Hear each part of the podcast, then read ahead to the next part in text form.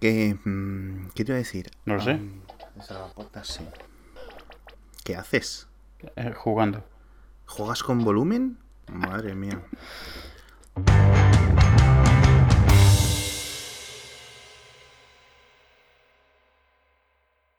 En fin, eh, vamos a explicar, voy a explicar yo, porque tengo que pedir disculpas, porque no hubo episodio el martes pasado y sí que lo teníamos grabado, pero le pedí a este buen hombre que lo borrara. Ahí lo- no lo he borrado, eh, ahí lo tengo. Bueno, que no lo borrara, que no lo publicara, básicamente. Porque no, yo, yo diría que no quedó bien.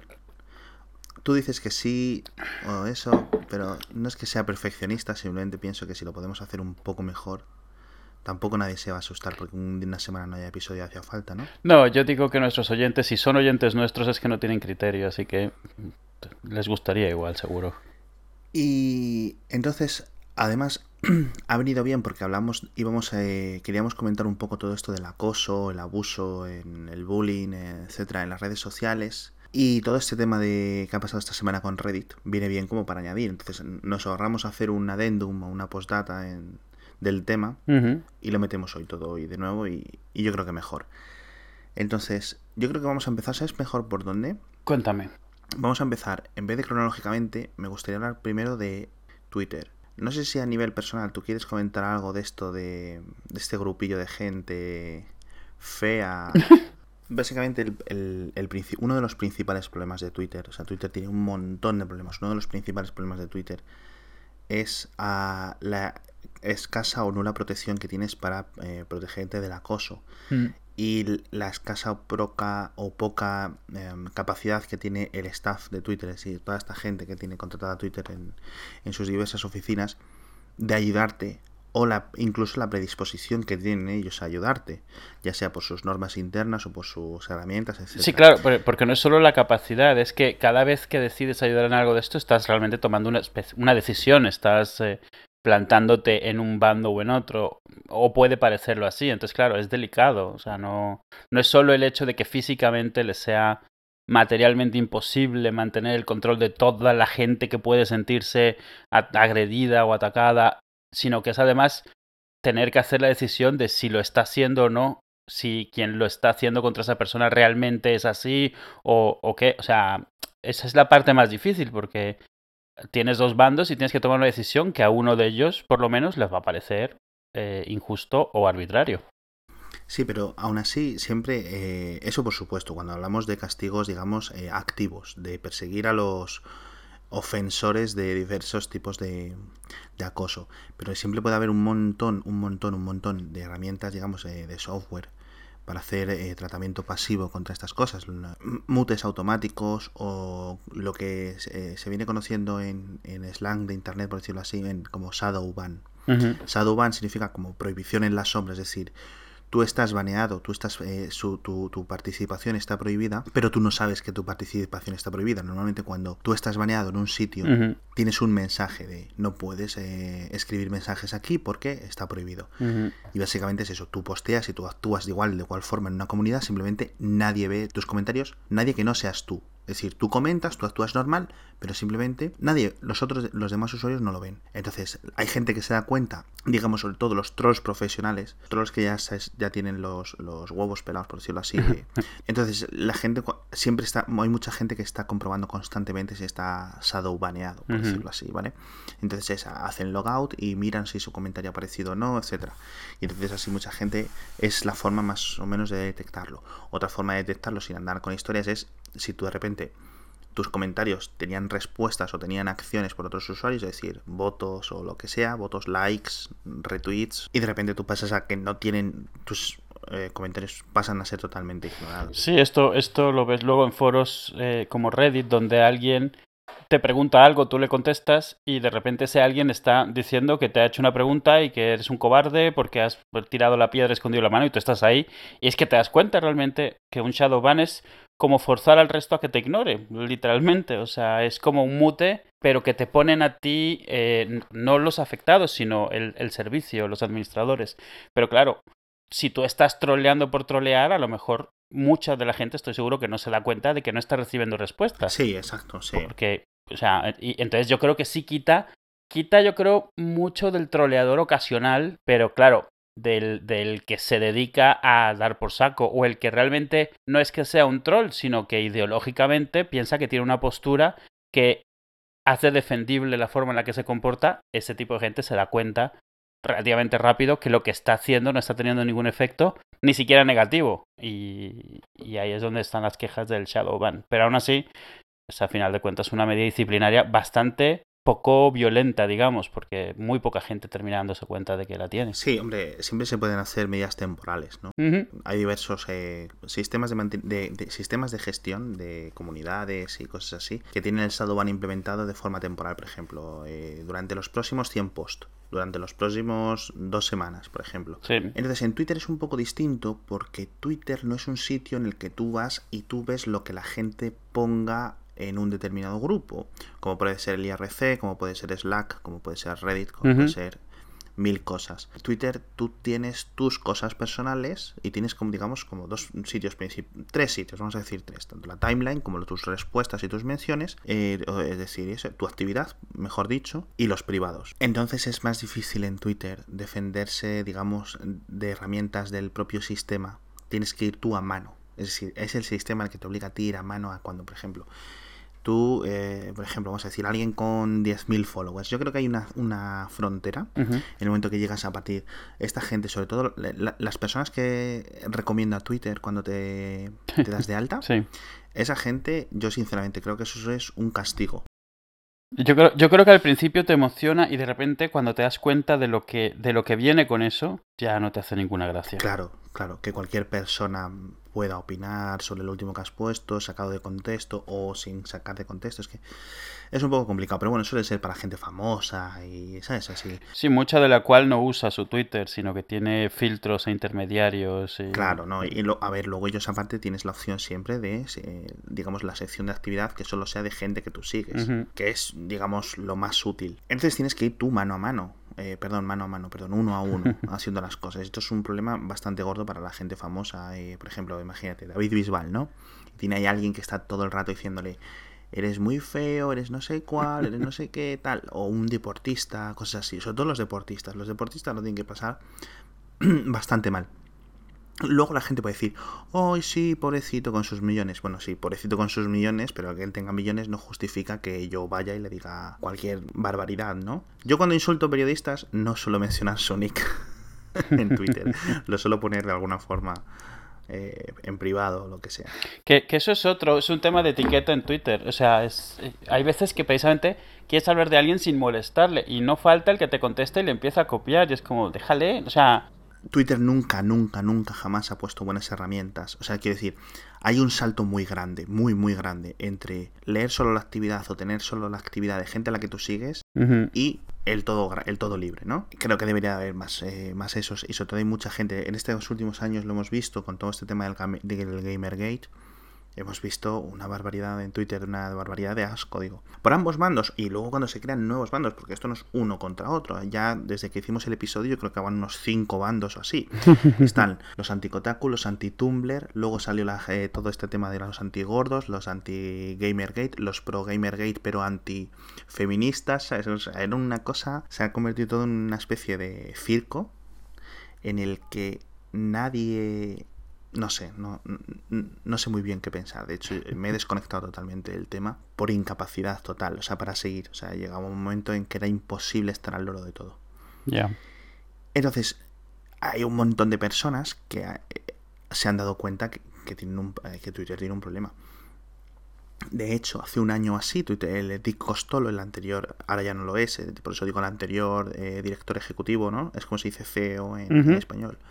Director ejecutivo de Twitter dijo eso, que mira, no tenemos herramientas buenas y no las hemos programado, pero es que nunca se han molestado en programarlas. Yo sinceramente hace tiempo que Twitter es como si va como en piloto automático. No añaden mucho, ¿sabes? Pero quiero decir, hay cosas que tienes que hacer. Si yo no estoy diciendo que cojas el cliente de Twitter para el iPad o el del Mac, que lo tienen totalmente abandonado, y lo hagan, o uno para Windows, que no sea el tweet de que esté penco. Pero bueno, parece que tienen todo muy parado y que no quieren evolucionar, no quieren, ¿sabes? Están como en un... como con pies de barro, es decir, no quieren hacer nada que dañe el rollo este de la libertad de expresión ni a los usuarios, digamos, los usuarios, los power users, no sé, los usuarios estos que están ahí todo el día y los que quieren tener su feed de, de tweets aquí, pum, pum, pum, pum, pum, y verlo así. Yo sinceramente creo que podrían empezar a hacer algún experimento. Porque si van a experimentar, van a ir a mal. Es decir, imagínate que, por ejemplo, el iPhone yo creo que empezó como un experimento. Si Apple un día, eh, en vez de decir el iPhone, dice, ostras, es que el iPhone va a matar el iPod. ¿Sabes? O sea, nos arriesgamos a matar el iPod con el iPhone. Y no decidieran hacerlo, pues mira, al final sé que hubieran quedado en nada, pero oye. Entonces yo creo que experimentar es muy bueno en estas cosas, eh, sobre todo para ir viendo los resultados con A-B testing o lo que sea. Y yo creo que hay necesidad de mejores herramientas. Yo no me, ya te digo, no me quiero imaginar cómo tiene que ser eso, pero a veces ya en cuanto posteas en una cuenta que tiene, yo qué sé, 2.000 followers, 3.000 followers, de repente consigues comentarios de la nada que dices tú, pero... Eh, ¿Tú de dónde sales? O sea, yo qué sé, porque si una cosa es cuando dices, bueno, pues en Windows no sé qué tal, y, alguien te contesta, pues no, en Windows es así o no sé cuánto, dices tú, bueno, vale, tal. Pero cuando estás de repente y te viene un paracaidista de estos, de, que es como les digo yo, que dices tú, pero ¿de dónde has salido? Dice, pues no deberías de decir mi mujer. ¿Cómo? ¿Cómo? He puesto un tweet que pone mi mujer, tal. Y yo, pero ¿qué ha pasado aquí? O sea, quiero decir que, me parece muy bien que tu opinión ole tus sesos, pero es como si tú te metes en mi casa de repente y me gritas por la ventana alguna barbaridad, ¿sabes? Por lo que me hayas oído. Queda raro. Entonces yo creo que hay, hay necesidad de herramientas, hay necesidad de mejorar y de tirar esto adelante, porque es que mucha gente, y lo, estaba comentando el otro día con, con varios usuarios de Twitter, Twitter mm. es excesivamente complicado. No hay, no hay ningún tipo de control. Eh, tú coges y bloqueas un usuario, ese usuario en, automáticamente sabe que le has bloqueado. Los mutes, ah, que ahora también están en la aplicación nativa. Pero, pero no te avisa cuando te bloquean, lo que pasa es que te das cuenta porque si clicas te, te, lo dice. No te avisan, no te avisan, pero luego no puedes responder. Esa es la gracia. Entonces la gente que te está troleando, la gente que te está troleando directamente con cuentas nuevas, no te va a trolear con su cuenta original o con lo que sea, depende, es indiferente en el momento que llega el aviso de que está bloqueado, que no le puedes hacer un tweet, ¿vale? O que no le puedes retuitear o que no puedes eh, favoritar sus tweets. O bueno, el bloqueo mismo es que si tú lo estabas siguiendo, dejas de seguirle. Sí. Lo que hacen es cerrar la cuenta, hacer logout, crearse otra cuenta en un segundo y ya está, porque Twitter pide verificación mínima. Sí, sí. Entonces es un problema. Entonces yo sugeriría, por ejemplo, una buena forma sería cuando bloqueas algo, bloquear también las cuentas que se crean desde esa IP durante los próximos días, por ejemplo, ¿no? Si en caso, es decir, son cosas que el software puede hacer de una forma bastante, bastante grande y que, un y que unos pocos eh, falsos positivos creo que merecen la pena si realmente un día coges y bloqueas una cuenta y alguien se crea una cuenta desde esa universidad, por ejemplo, ¿no? Pero tiene la misma IP y dice, tú es que estás, me has bloqueado, pero no sé por qué me has bloqueado y era porque habías bloqueado a alguien usando la misma IP corporativa, por ejemplo, ¿no? Bueno, pues eso es, digamos, un trade-off, un dentro de la balanza de cosas. sí, un pequeño precio que pagar. Eso, es un precio a pagar y yo creo que está bastante bien. Sobre todo si se sabe que se hace así. Pero bueno, tienes que ir tú a bloquear activamente a la gente en tu email. Pues en Twitter es lo mismo. Debería haber algún tipo de herramienta o algo así que previniera eso, ¿no lo crees? Sí, en el caso del email se entienden las razones históricas o sea, porque se creó en un contexto muy diferente. En el caso de Twitter, la realidad es que ha crecido y no se le ha prestado atención a medida que iba creciendo para tratar de. Porque ya para entonces se conocía que el modelo del email así de abierto y de cualquiera te pueda dar por saco no era el mejor del mundo. Pero yo creo que esa parte se la empezaron a tomar en serio en Twitter cuando ya era un problema casi imposible de resolver. O sea, cuando ya el tamaño y, la magnitud de los problemas que se estaban produciendo por eso, eh, ya no había una solución fácil. En vez de haberlo desde el principio, haber integrado herramientas que permitiesen hacerlo eso más adelante. Es decir, yo por ejemplo entiendo el Twitter de cuando éramos 10 millones de usuarios allí. ¿Vale? Cuando éramos, o sea, el Twitter de 2006, de 2007, de 2008, yo solo entiendo. Entiendo que Twitter fuera así. Primero por capacidad, tecnológica del propio servicio, es decir, era el Twitter que se estaba cayendo cada tres horas y porque éramos cuatro monos. El Twitter de 300 millones de personas, o de 600 o de 500, si cuentas la gente que lee tweets en internet, de estos cuando están embebidos en páginas web y tal. Yo lo siento, pero no es así. Y deberían de poder crear más, es lo que llevo diciendo todo el episodio, deberían de poder crear, deberían de permitir la creación o la gestión de más medidas de seguridad. Es decir, que por ejemplo, no sé, eh, sigues sin poder mutear en la herramienta oficial, en las herramientas oficiales, sigues sin poder mutear palabras, ¿no? Términos. ¿Cuántas veces, cuántos eh, ganarías si pudieras bloquear desde el cliente oficial Twitter o, perdón, eh, fútbol o Gamergate? ¿Cuánta gente? Porque muchas veces piensas, yo creo que sea lo, más sencillo que permitieran, pero claro, entonces tienen un problema. Y es que limitan publicidad.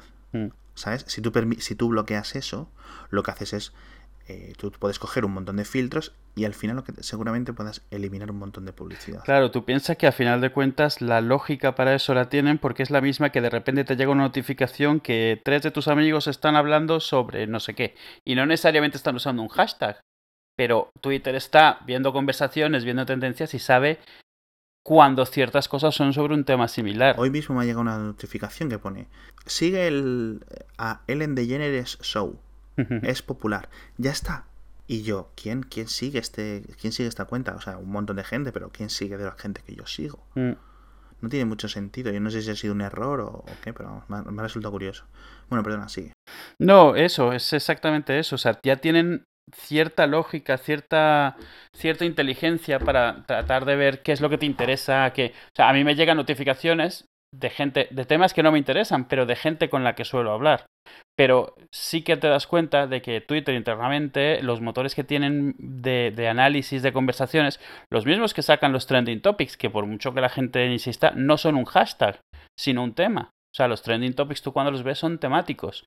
No es quien repite la misma palabra un montón de veces. Es cierto que así se puede forzar, pero realmente los trending topics son por tema. Tienen un montón de análisis que les permite ver cuándo ciertos temas son similares a partir de las palabras que de las que sí reconocen se incluyen luego en las conversaciones. Sí. Debería, o sea, sería ideal, por ejemplo, que tú un trending topic a nivel Twitter pudieses mutearlo. ¿Por qué? Porque a lo mejor el día que está el Eurovisión, todos los tweets sobre Eurovisión que no necesariamente tienen la palabra Eurovisión dentro, pero son parte de la misma conversación, no los quieres leer porque no te interesa. Sin embargo, o sea, Twitter sí que te deja verlos, pero no te deja mutearlos. Y el único que realmente sabe eh, cuáles son casi todos los que están dentro de ese tema es Twitter.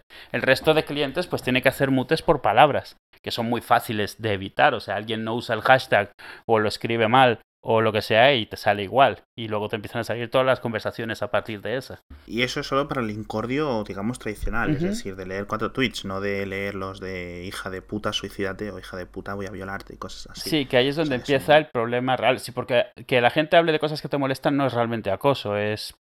lo normal. Pero claro, el problema viene cuando esa, ese, tú te vuelves trending topic por odio o por, o por no gustarle a la gente o por ser impopular o por lo que tú quieras. Twitter tiene que tomar decisiones, eh, digamos, siempre el rollo de que queremos tener a todos los usuarios, pero no queremos tener a los usuarios malos. Pero los usuarios malos, entre comillas malos, eh, no se van a ir porque tú los consideres malos. Quiero decir, van a seguir usando Twitter para eh, expandir y para, digamos, para practicar el odio y cosas así.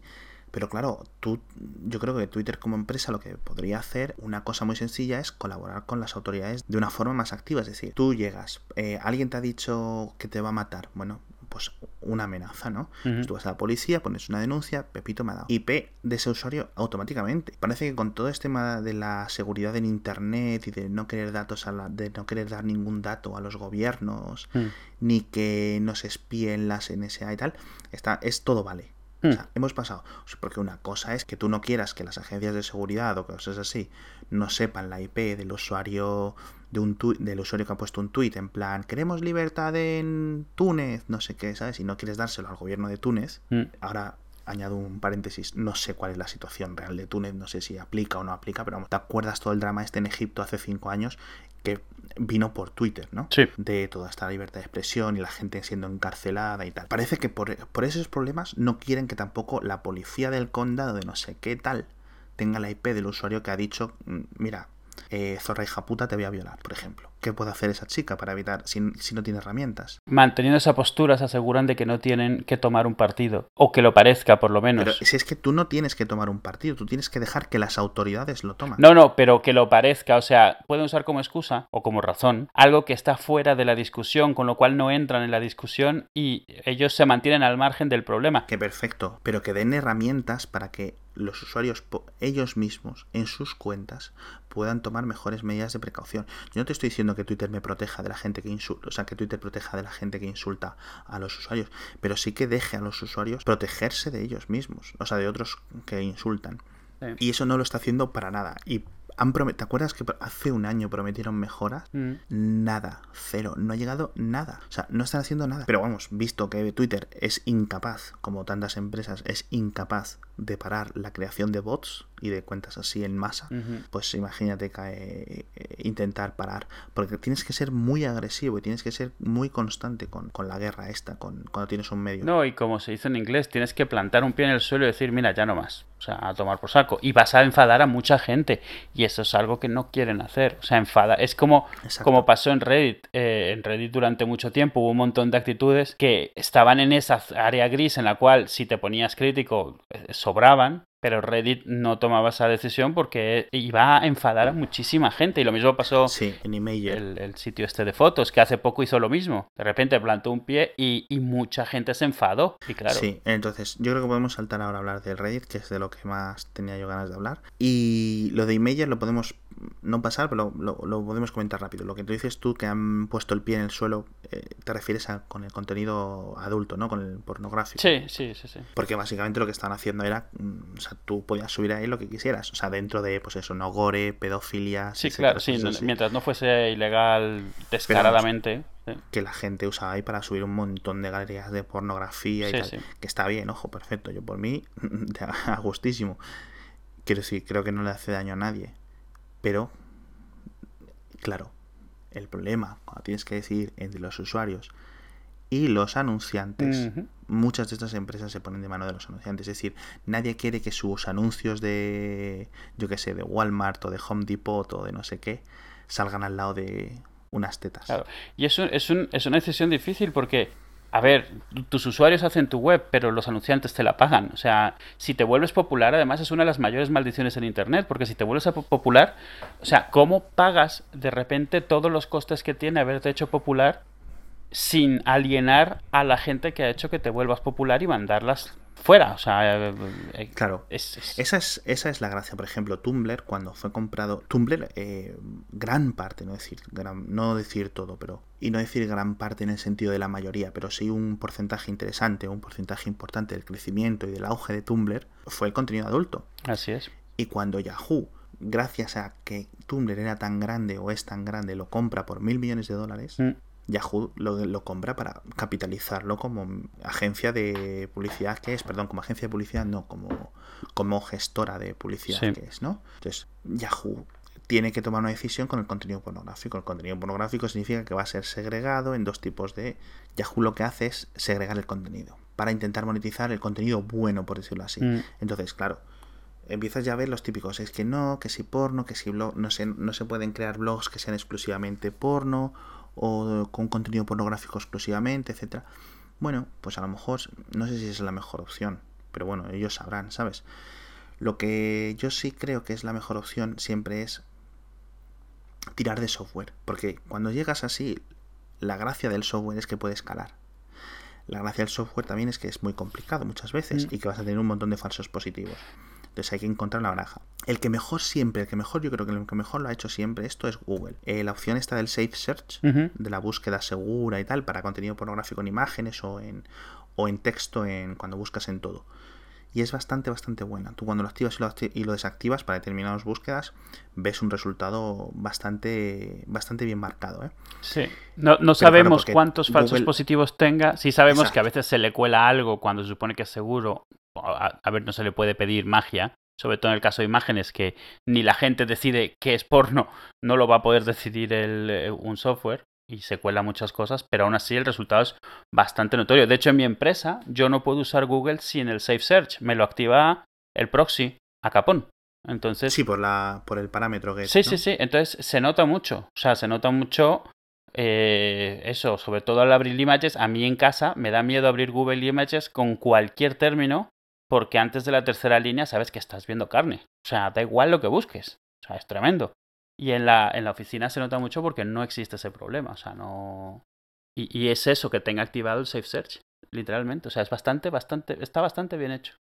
Exacto, entonces hubo un poco, eh, volviendo a iMajor, hubo un montón de, digamos, revuelta, entre comillas, pero que a los dos días se apagó y todo el mundo seguía feliz y tal, porque realmente la gente está ahí un poco más para las risas, los memes y las gilipolleces. Sí, esto era un poco por principios, afectar nos afecta poco, pero por principios. Y al final lo quitaron, no lo quitaron. Lo que hicieron fue hacer que fuese un parámetro explícito que tienes que especificar y, si, y por defecto no lo tienes. Y si no lo tienes, no ves nada del contenido. Y es la comunidad la que etiqueta cuando el contenido es para adultos. Entonces, hay mil formas. Se puede hacer simplemente vía software como Google, es decir, coger y programar formas que vea que todo si una imagen tiene contenido erótico, sea lo que sea erótico para en ese momento, o cuáles son los parámetros de eroticidad que demuestra el programador y tal. Y luego se puede hacer vía comunidad, como ha dicho Meyer.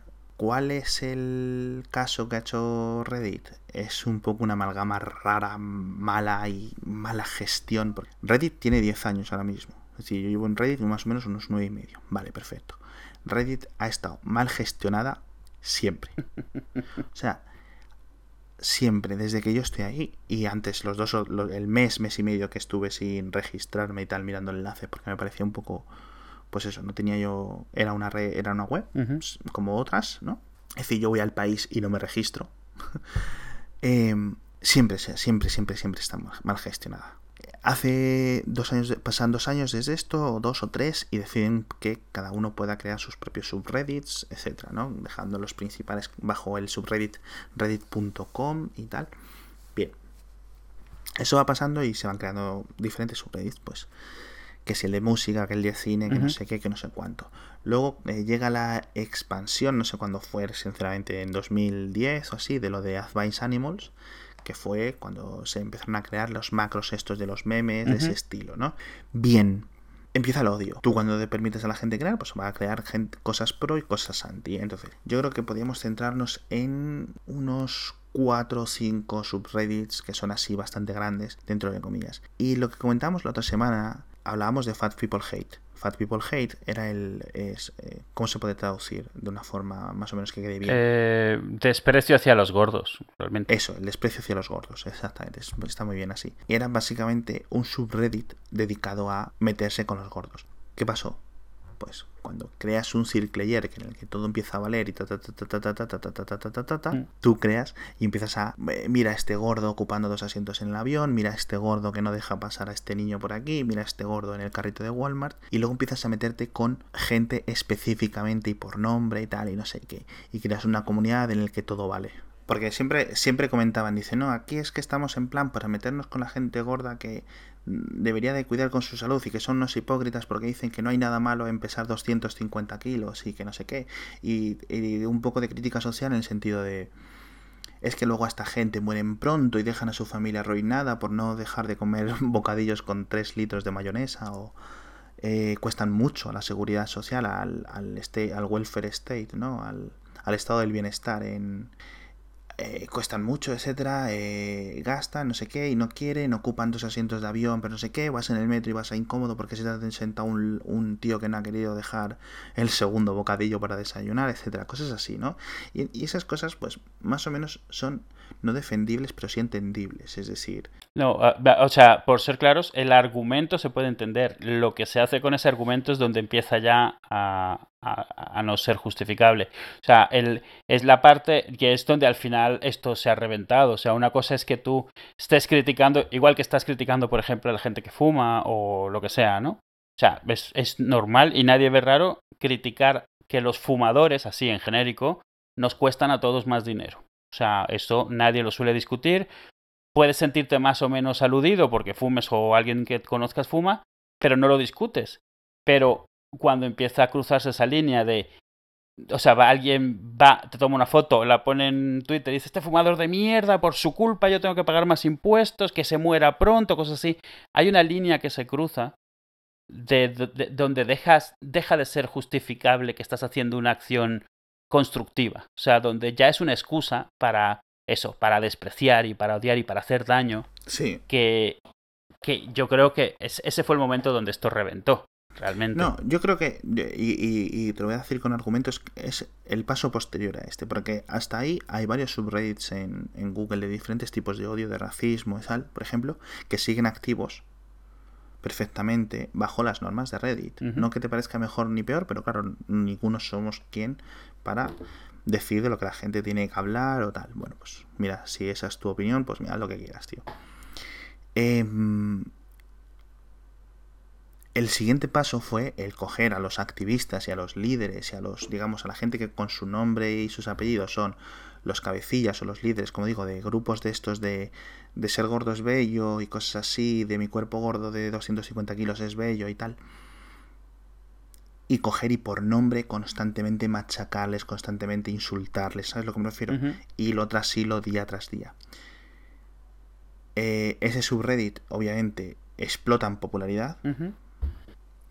Más o menos a la par que empieza este tipo de, de tipo de hilos, vamos a decirlo así y llega a eh, otras redes sociales. Llega a Twitter, eh, empieza a expandirse, a, llegar a Twitter, a llegar a Tumblr y tal. Entonces la gente empieza a decir, empieza a denunciar el tema a sus autoridades, digamos, de su condado, sus autoridades locales, vamos a decirlo así. Y al final esto se escala hasta que Reddit toma la decisión de cerrar. Pero cierra este y, por ejemplo, hay otro subreddit muy similar que se llama Fat Logic, es decir, la lógica de los gordos, en el que no fue baneado. O sea, FatLogic sigue perfectamente. ¿Cuál fue la gracia? ¿Cuál fue la diferencia? FatLogic tenía una comunidad de moderadores más activa en la que se dedicaba a que ese tipo de hilos que últimamente aparecen de eh, esta persona es una gorda asquerosa, no sé qué, no sé cuánto, tal, tal, tal, tal, tal, tal, no aparecieran, si aparecían ser borrados automáticamente, ¿vale? Eh, se quedaron en el paso anterior o, un, o dos pasos anteriores, es decir, fotos de alguien al que no se le ve la cara ocupando dos asientos en el metro, por ejemplo.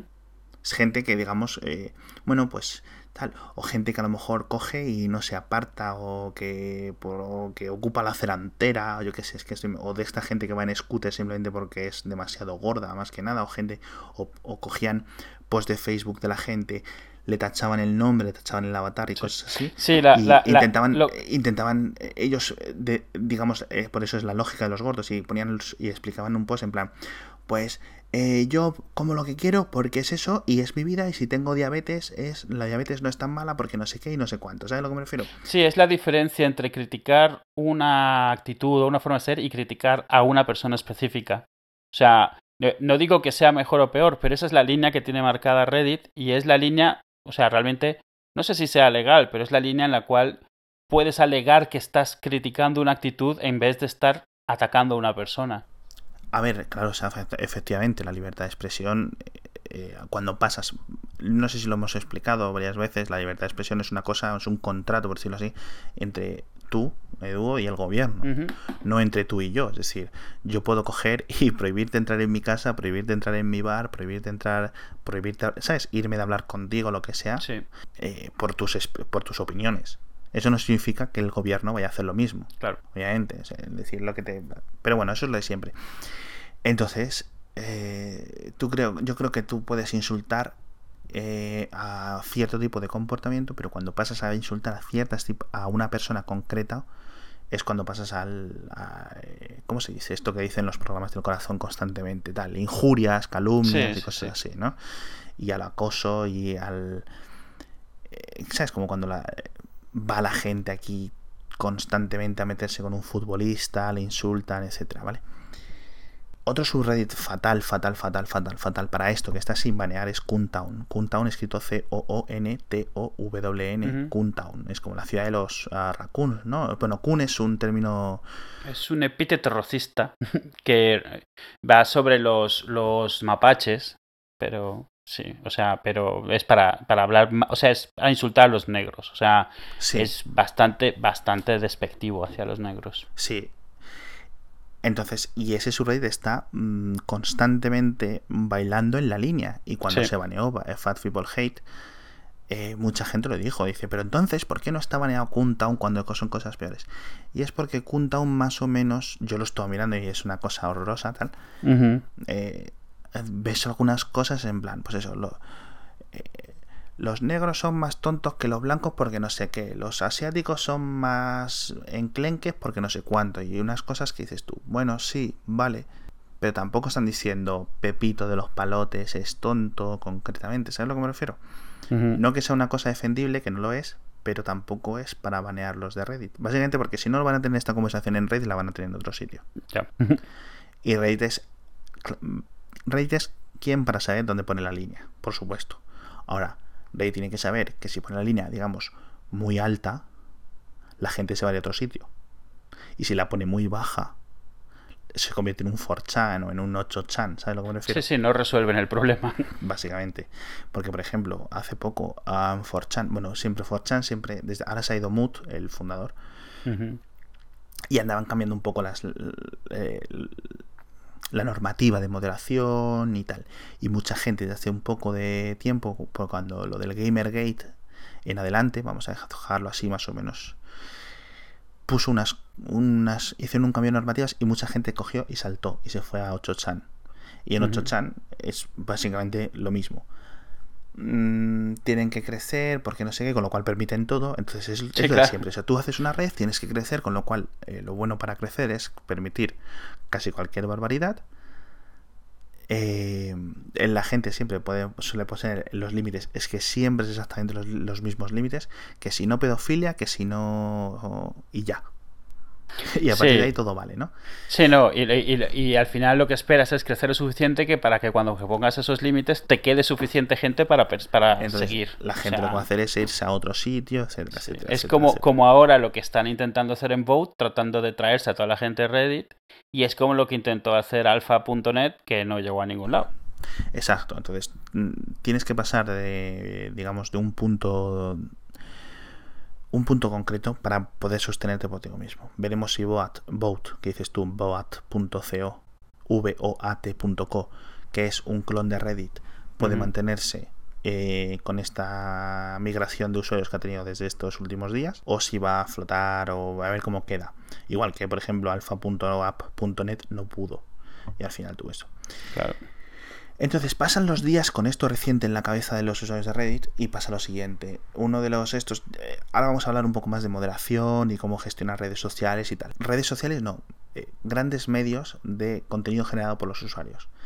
Que no realmente es lo mismo, ¿vale? Se parece mucho, pero no lo es. Eh, Reddit coge y está, tiene un equipo de, moderación, perdón, un equipo de unos un staff, unos administradores, por decirlo así, los dueños, la gente, los trabajadores de la propia empresa Reddit, cogen y despiden a una de las... Hay un despido de una chica, ¿no? ¿Cómo se llama? Violeta Taylor, no sé si se llama Violeta. Victoria, Victoria, Victoria, Taylor. Que por lo visto era una de las mm, poca gente que estaba constantemente en contacto con los moderadores de los propios subreddits. Recordemos que los subreddits son o digamos son propiedad de los moderadores que lo crean, ¿vale? Los mods de, eh, de subs grandes requieren un trabajo, o sea, es un trabajo. O sea, moderar R-Movies, moderar Advice Animals, moderar Ask Reddit, etc. Es un trabajo requiere un montón de horas. Porque son 5, 7, 8 millones de personas enviando constantemente contenido que tú tienes que, digamos, filtrar. Es decir, la gente vota para arriba y vota para abajo, pero hay que decir, hay bastante más trabajo. Eliminar spam, que si este me ha baneado, que si este me ha insultado, tienes que ponerte a leer las, los historiales de. ¿Sabes a lo que me refiero? Los historiales de comentarios de la gente. En fin, moderar comunidades es una castaña. Y casi que no se la deseo a nadie. y. Entonces, claro, las herramientas que Reddit provee pues son mediocres. ¿Vale? Es decir, no son para nada. Eh, no tienen la suficiente potencia. Entonces, ¿qué pasa? Muchas veces eh, tienes que pedir cosas a Reddit directamente para que las haga Reddit, cosas que no pueden hacer los moderadores por su cuenta. Esta persona normalmente siempre solía ser Victoria, ¿no? Eh, llega la semana pasada y cogen y la despiden. Victoria era la que llevaba también todos los amas, ¿no? Eh, era una de las moderadoras en AMA. Sí. En el en IAMA. Sí, es que los AMAs eh, últimamente estaban siendo súper populares en Reddit. Es uno del, tipo de foro que más gente ha traído de fuera Y, es su trabajo a final de cuentas. O sea, en vez de ser temáticos, su trabajo es traer a gente a Reddit que a lo que le interesa es a quién estás entrevistando. Verificarlos, hablar con ellos, gestionarles una fecha, decir, explicarles cómo funciona, explicarles. Porque una cosa es que tú le expliques Twitter a un chavalito joven que es un cantante y él ya sabe, ya viene de, digamos, ya sabe, ya viene sabido, ya ha crecido con Twitter, ha crecido con Instagram y tal, no le tienes que explicar nada, pero explícale Reddit a George Clooney, por ejemplo, ¿vale? Pues se va a quedar un poco con los ojos así en plan para los lados. Sí, y ha habido, ha habido un par de... El más famoso es el de Woody Harrelson, pero ha habido un par de, de amas que han salido fatal y, muchas de las cosas que decían es que Victoria ayudaba a que esto no pasase tanto como antes de que ella entrase. Que básicamente lo sea más si es cierto que se han convertido en una herramienta de promoción. Es decir, claro. Eh, mm, por ejemplo, hay, hay, gente que va todo el día por Reddit, más o menos, por ejemplo, Kevin Smith, Arnold Schwarzenegger, el chico este, el actor de Mini Yo, ¿cómo se llama? Uy, es un, es un nombre difícil de pronunciar y no me acuerdo muy bien. no me acuerdo. Bueno, Mini Yo, ¿vale? Eh, son gente que, eh, por ejemplo, Snoop Dogg, que tú te los vas por ahí comentando en Reddit y te los encuentras, ¿no? Y te responden a algún comentario que hayas puesto, lo que sea, y te choca, ¿no? Entre comillas, coño, un famoso tal. Pero normalmente los sí más los, o los amas, como quieras decirlo, eh, son gente que es, hola, soy ah, Pepito de los Palotes, acabo de hacer esta película. Es básicamente marketing gratuito, ¿vale?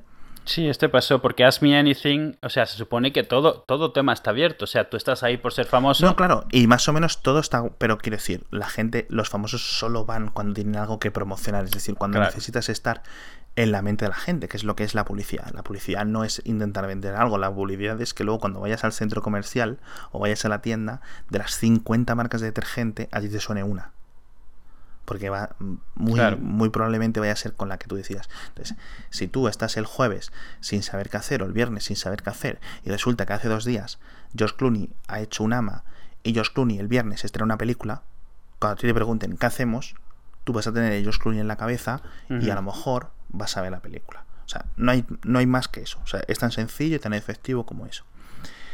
Entonces, claro, la gracia, lo que, lo que Reddit quiere y lo que los usuarios de Reddit quieren es que esos usuarios, esos famosos, estén por ahí constantemente, ¿vale? Y hagan a más, digamos, aleatorios, ¿no? Bien, bueno, vale, puede ser lo que ellos quieren. Que al final lo que se ha convertido es en lo contrario, en lo de que va la gente cuando quiere aprovecharse. Pero bueno, al final no está mal, ¿no? Consigues que algún actor que, o gente que tú a lo mejor idolizas y cosas así te responda un par de preguntas que siempre has querido preguntarle y ya está. Y algunas veces funciona súper bien, claro. O sea, algunas veces tienes a alguien realmente involucrado y oye, sale bastante bien. Todo depende de la persona, del tipo de persona que creas. Mucha gente que tú piensas que son súper majos, resulta que son luego son unos imbéciles. Mm. Pero eh, cada uno es la percepción. Uno que hubo muy malo, ¿cómo se llama este actor? Eh, Morgan Freeman. Eh, hizo un ama y cuando y a mitad del ama la gente se empezó a dar cuenta que no era él y resulta que él no lo había hecho, que había sido su agente completamente y además sin decirle nada ni nada y cosas así. Eso se menciona mucho, sí.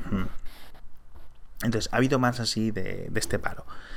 Bueno, pues Victoria era una de las que gestionaba esto. La cogen, la despiden y un montón de subreddits hacen, porque en principio ya te digo, la propiedad del subreddit puede ser, o sea, estás en, en Reddit, pero tú eres el que decides lo que haces con tu subreddit, ¿vale? Al no ser que te pases de las normas básicas que pone Reddit, ¿vale? Que entonces Reddit tiene un problema, tiene dos capacidades, que es cerrar el subreddit y ya está. Reddit no puede quitártelo ni nada, ¿vale? Reddit puede cerrarlo o no cerrarlo, ya está. Y entonces para protestar este cambio, un montón de subreddits grandes se pusieron en modo cerrado, en modo privado. En modo privado, no se podía ver. Ni estando suscrito se podía ver el contenido. Solo los moderadores pueden entrar a ver. Eh, yo no sé si esto bajó realmente el tráfico de, de Reddit, etcétera y tal, pero bueno. ¿Qué pasó? Pues lo que te puedes imaginar. Se crean un montón más de subreddits que están criticando a la dirección de Twitter actual, que es todo este tema que hemos comentado hace tiempo del EMPAO. Esto lo hemos comentado, ¿no? Lo del EMPAO sí, sí lo hemos comentado. Sí, hace tiempo. Y, y claro, pues lo típico. el empao es una guarra, el empao es una zor, una, una, una, es una no sé cuánto, que si es china, que si es eh, japonesa, que si es no sé qué, que si es tal, que si es pascual. O sea, hay una cantidad de insultos increíble a la dirección de y, y, recordemos que es que ya será, obviamente, a mucha gente se la tiene guardada el empao, o sea, hay gente que nunca la ha perdonado. El empao entró con, con, con una polémica tremenda Reddit, de, eh, eh, demandando a su empleador anterior, eh, nada claro si, te, si era una táctica o si era de verdad. Creo que al final perdió la demanda, pero no estoy seguro. Sí, la ha pedido la contra Kleiner Perkins, que es fue que ya está ahí por Kleiner Perkins, es decir, ella es era miembro de Kleiner Perkins. Kleiner Perkins era uno de los inversores de, de Twitter, de perdón, de Reddit, de que puso la última ronda de 50 millones. Y cuando Jisan se fue, que era el anterior, el anterior CEO, que Jisan, por lo visto, era de los que mejor lo llevaban gestionado, fue el que creó el Reddit Gold, fue el que creó todo esto de los AMAs mejor con Victoria, etcétera. Y este se fue porque estaba mm, agobiado. O sea, creo que, bueno, hubo unas cosas así raras al final, pero bueno, al final el chico estaba agobiado, ¿vale? Y eh, Reddit, digamos así, el Board of Directors el, de Reddit metió a esta chica como CEO temporal. Y al final se ha quedado de CEO definitiva. Sí. A la tía le va la marcha, obviamente. Tú no has denunciado a dos o tres. Porque claro, la gente se puso a investigar el pasado y resulta que esta chica había denunciado a Kleiner Perkins, había denunciado a su anterior empleador, su marido también había denunciado dos o tres veces a sus empleadores, con lo cual la gente estaba empezando a unir puntos y habían creado una campaña que te puede gustar más, te puede gustar menos, puedes estar más de acuerdo, pero había una campaña de caza de brujas, bueno, de caza de bruja, entre comillas, contra el empao, ¿vale? Y entonces llega un momento en que tú entras en Reddit y si estás suscrito a tus subreddits más o menos normales, ¿sabes? Al de historia, al de no sé qué, tú no ves nada. Pero como entres en REOL, que es todo sin filtrar, simplemente ordenado por los votos o los enlaces más relevantes en ese momento, básicamente lo que veías eran que si el empao es una nazi, que si, si no sé cuánto, que si no sé qué, que si tal. Y dices tú, bueno, y todo esto está sin banear, porque claro, lo último, lo yo no digo que el empao lo tuviera que banear o quisiera o no quisiera, digamos, prohibir este tipo de contenido. ¿Vale? Digamos, ataques personales contra ella. Lo mm. que yo sé, y yo imagino que ella también lo sabe, es que si empezaba censurando, entre comillas, borrando este tipo de comentarios, sí va a liar. Claro. Es decir, porque ahí la gente entra en el modo adolescente, en el modo, me están censurando y no sé qué, y, tal. Entonces yo creo que el Empao ha hecho bien en eh, permitir, entre comillas, estos contenidos. Porque son, yo creo, una cosa que así se va a ir, ¿vale? Los comentarios y el acoso contra ella personalmente, ¿vale? Contra ella como, nivel, como a nivel persona. Yo no sé si acabará dimitiendo esta chica o no. Bueno, esta chica, esta señora o no. Pero bueno, eh, algo tiene que hacer. Entonces, eh, los subreddits cierran y empiezan así, porque claro, nadie se mete, con, por ejemplo, con Alex Ohanian, que es el segundo de encargo, ¿vale? Que encima estuvo riéndose públicamente en varios subreddits. Cuando empezaron a cerrar los unos subreddits, en algunos de los que quedaban público, explicando a la gente qué estaba pasando, a la mañana siguiente, él empezó a, a uy, qué bonitas las palomitas, que no sé qué y nadie crea subreddits, Alex O'Hanlon es un hijo de puta, Alex O'Hanlon es un nazi, ¿no? no, no, no. Entonces, claro, luego cuando esto, la gente de BuzzFeed, la gente del New York Times lo ve desde fuera, porque no son usuarios de Reddit, porque básicamente ser un redditor a veces parece un trabajo, o sea, tienes que echar ahí horas y horas vigilando el contenido y enterándote a la última y tal. Ven y lo que ven es un ataque eh, de misoginia mm. en Reddit que ya venía de varios, digamos. sí, que, se había estado cociendo ya. No, que ya venía de, de otras, eh, de otros ataques de, misoginia heavy antes, que si el Gamergate, una de las digamos, grandes campañas de acoso contra las cabecillas, por decirlo así, contra la gente que hablaba, eh, por ejemplo, contra Nista Sarkesian, contra eh, Brianna Wu y tal, se, se gestionaban desde Reddit. ¿Vale? Es decir, venían con un ataque, el R-Gaming, el Kotaku Inaction, sí, sí, esas cosas Ahí siguen algunos, de hecho. No, no, no, simplemente pues eso, ha pasado a subreddits especializados en el tema, que me parece bien. Luego anterior vino lo del Fappen en esto que fue las fotos de todas las famosas y en Reddit fue donde se distribuyó de forma masiva. Aunque la gente luego diga que es cierto que era alguien que les estaba poniendo en 4chan, pero claro, 4chan tiene el tráfico que tiene comparado con Reddit, que es muy pequeñito, y luego alguien lo empezó a poner en Reddit, y de ahí explotó durante varios días, y Reddit no quiso banearlo, ¿vale? Entonces, con lo cual esto sí llegó a las, a las noticias nacionales, por decirlo así, a las noticias mundiales. Es decir, la perspectiva que se tiene de Reddit es un sitio lleno de misóginos, lleno de machistas, lleno de no sé qué, lleno de gente. Y por una parte, si tú lo ves desde fuera, tiene sentido. ¿Vale? Tiene sentido que alguien lo Es lo que sale, sí. Porque hay una minoría muy vocal con este tema. Y claro, ¿qué pasa? Que la gran mayoría no está haciendo nada al respecto. Es decir, yo no voy y me pongo a reportar todos los comentarios que veo así y tal, porque, básicamente porque es una estupidez. O sea, quiero decir, no, no voy a cambiar nada. Pero claro, si los usuarios permitimos eso, otros usuarios permitimos eso, ¿sabes? Mm. Pues, oye, no sé. Y Reddit también lo permite, pero si no lo permite, la gente se va. Es difícil lo que hacer, ¿vale? Pero ya te digo, Reddit ha estado mal gestionada, mal dirigida desde siempre. Y los últimos tres años han sido lo mismo. Lo mismo. Mm. Que los siete anteriores, simplemente el tráfico ha explotado, con lo cual ahora Reddit es muy relevante. En 2012, Reddit era menos importante, tenía mucho menos tráfico, con lo cual tú podías decir cualquier barbaridad y poder atacar a quien sea, quedaba igual, ¿sabes? Pero bueno, ahora entonces mm. tiene otros tipos de repercusiones. Yo no sé si al final el empao se irá o no se irá o lo que sea. Es decir, que al menos ella como lo vea de en plan me sacrifico por el equipo, ¿vale? Para que esto siga, pero yo creo que lo que tienen que hacer es eh, bajarse del carro ella o ella no o sí pero el que se tiene que bajar del carro es el Alex O'Harian este, que es que no puedo con él. No puedo aguantarle porque es un es de uno de los chicos que fundó Reddit, lo ha gestionado fatal desde el principio, se fue, em, Reddit empezó a crecer y ha vuelto. ¿Sabes? Mm. Ah, no sé, no tiene mucho sentido. Es como cuando eh, Jack, no me acuerdo de Jack, el uno de los fundadores de Twitter, creo que son tres, ¿no? Jack, Eve y Biz, ¿no? Uh Stone, Evan no sé qué y Jack, no me acuerdo del apellido, arroba Jack en Twitter, ¿vale? Ese dirigió Twitter, dirigió Twitter durante un tiempo y Twitter pues sí, crecía, pero vamos, porque crecía como muchas aplicaciones han crecido y muchas redes han crecido.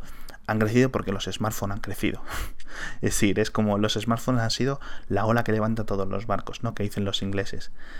Y llega un momento que Twitter deja de crecer o que buscan otra cosa y contratan a Dick Costolo. Dick Costolo hace lo mismo. Bueno, pues esto crece más o menos, aquí no cambió nada, mucho esto crece pipi pipi pipi, me empiezo a poner publicidad y ya está, ¿vale?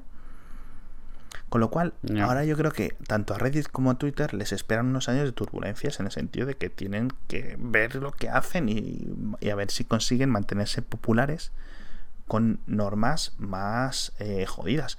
Porque uno de los grandes eh, logros de Facebook, y no lo digo para nada a la ligera, lo digo muy en serio y estoy fascinado, y yo le sus huevos a Facebook, es que han conseguido crecer a ser los más grandes de, usuarios a nivel mundial sin estar en China y sin permitir contenido pornográfico, que tiene, tiene, tiene bemoles.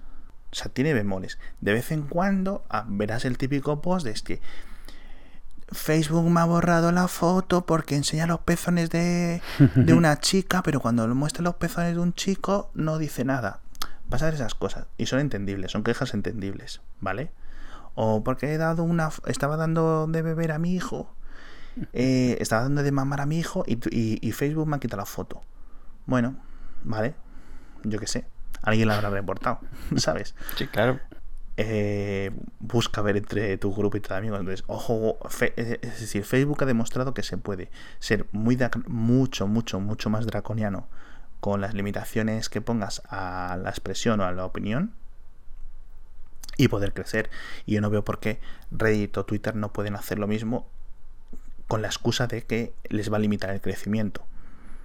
A lo mejor te quitas a los locos o te quitas a la gente como tú y como yo, pero consiguen a 10 personas que no estaban interesadas en un momento, en este momento con Twitter y tal. el problema, el problema, o sea, es muy difícil de resolver porque por un lado tienes la, facilidad con la cual es posible que tú empieces a, expresar odio. O sea, no sé muy bien cómo resumirlo, pero no tanto acosar, sino simplemente la barrera de dificultad es nula. O sea, lo único que necesitas es tener ganas y decidir me da igual o decidir que eres lo suficientemente anónimo. Sin embargo, el trabajo para controlarlo es grandísimo.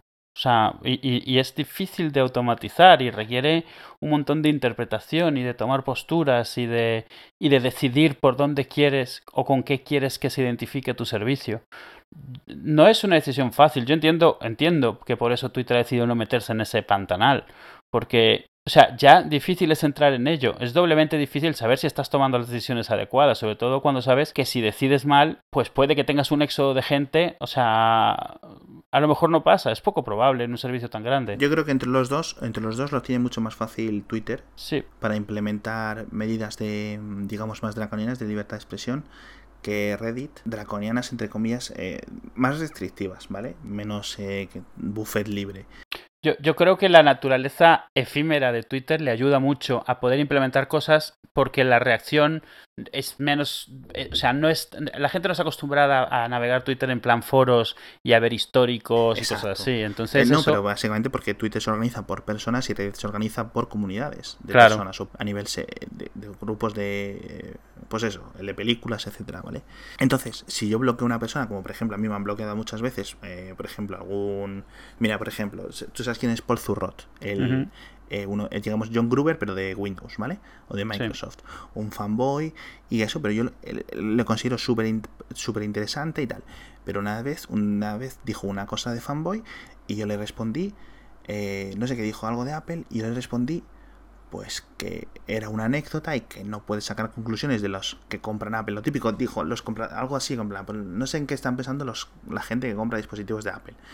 Y yo, pues no lo sé, ¿sabes? Pero no tiene mucho sentido que te metas con un grupo a través de un caso concreto.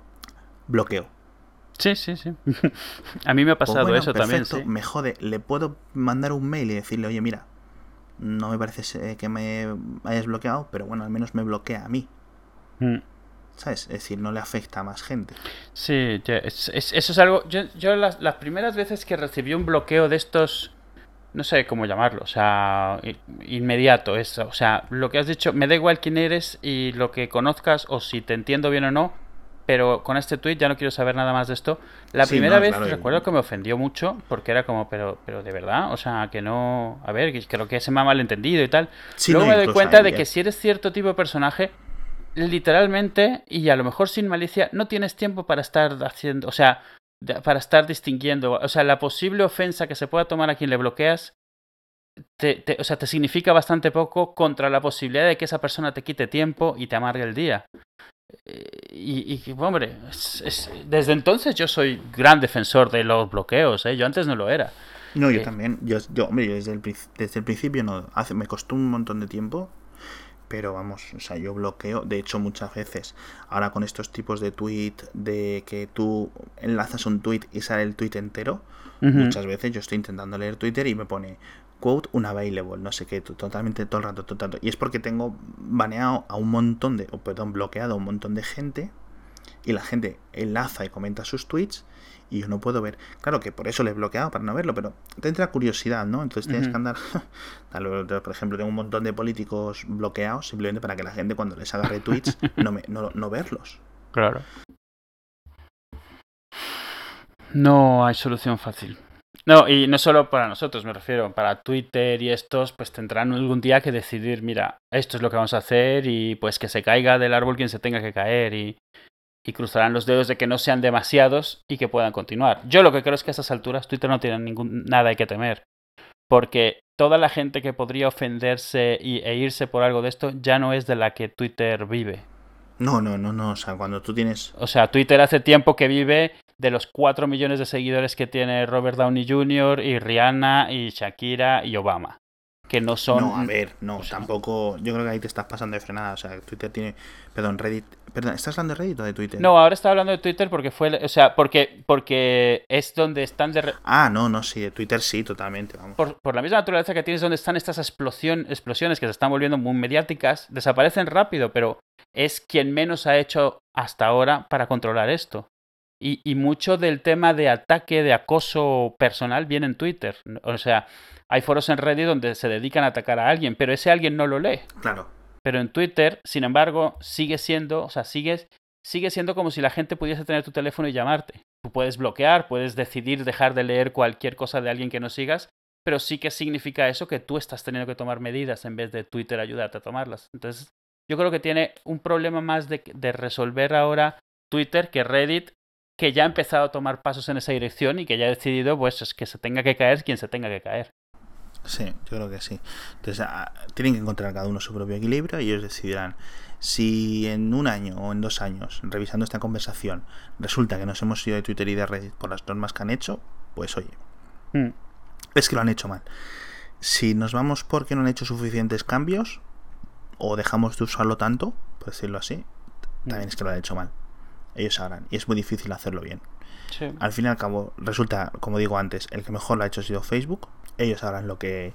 lo que. Ellos sabrán si, si el ejemplo aplica o no aplica. Mm, pues sí.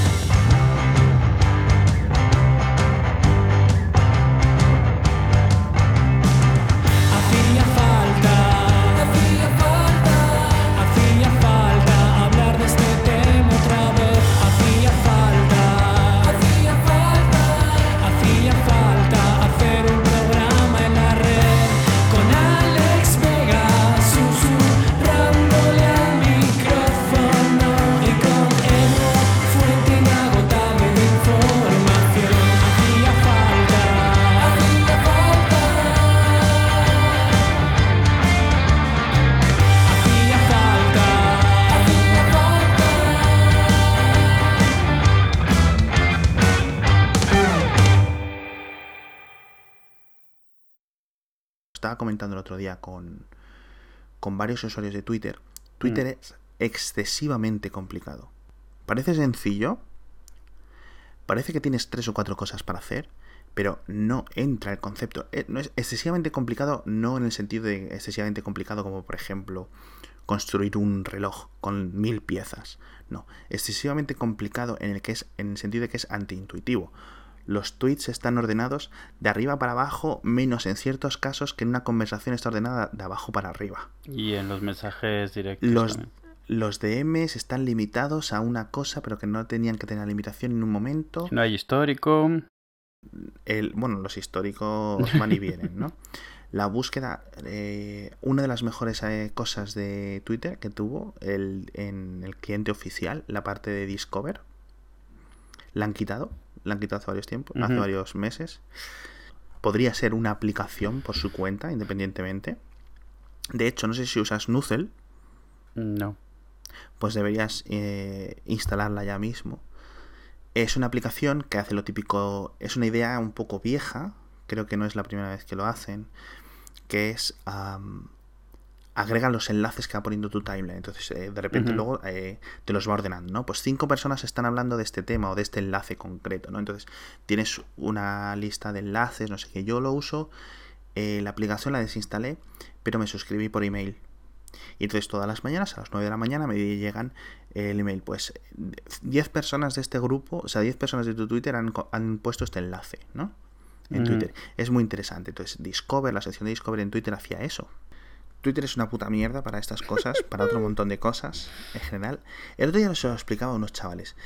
Eh, lo estaba hablando con unos chicos y, yo pensaba, tú imagínate que Twitter no existe, ¿vale? En este universo. Y en otro universo paralelo sí existe, ¿vale?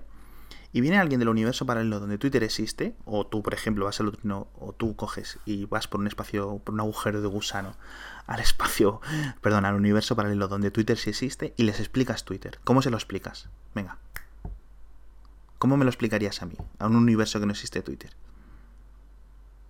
Eh, pues eso, es un sitio donde puedes seguir lo que dice gente y decir cosas a ver si le interesa a otra gente que te lea. ¿Por qué?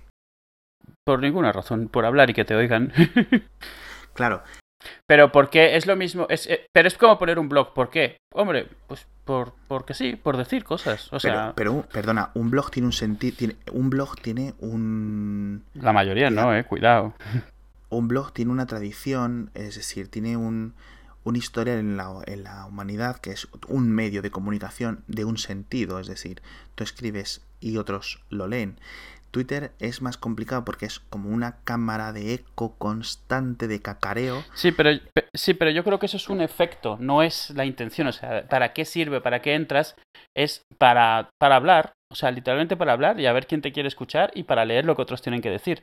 Igual que montar un blog y empezar a leer blogs. Otra cosa es lo que ha surgido alrededor de los blogs, pero la intención para crearlos originalmente era, pues, hablar y a ver quién te quiere leer.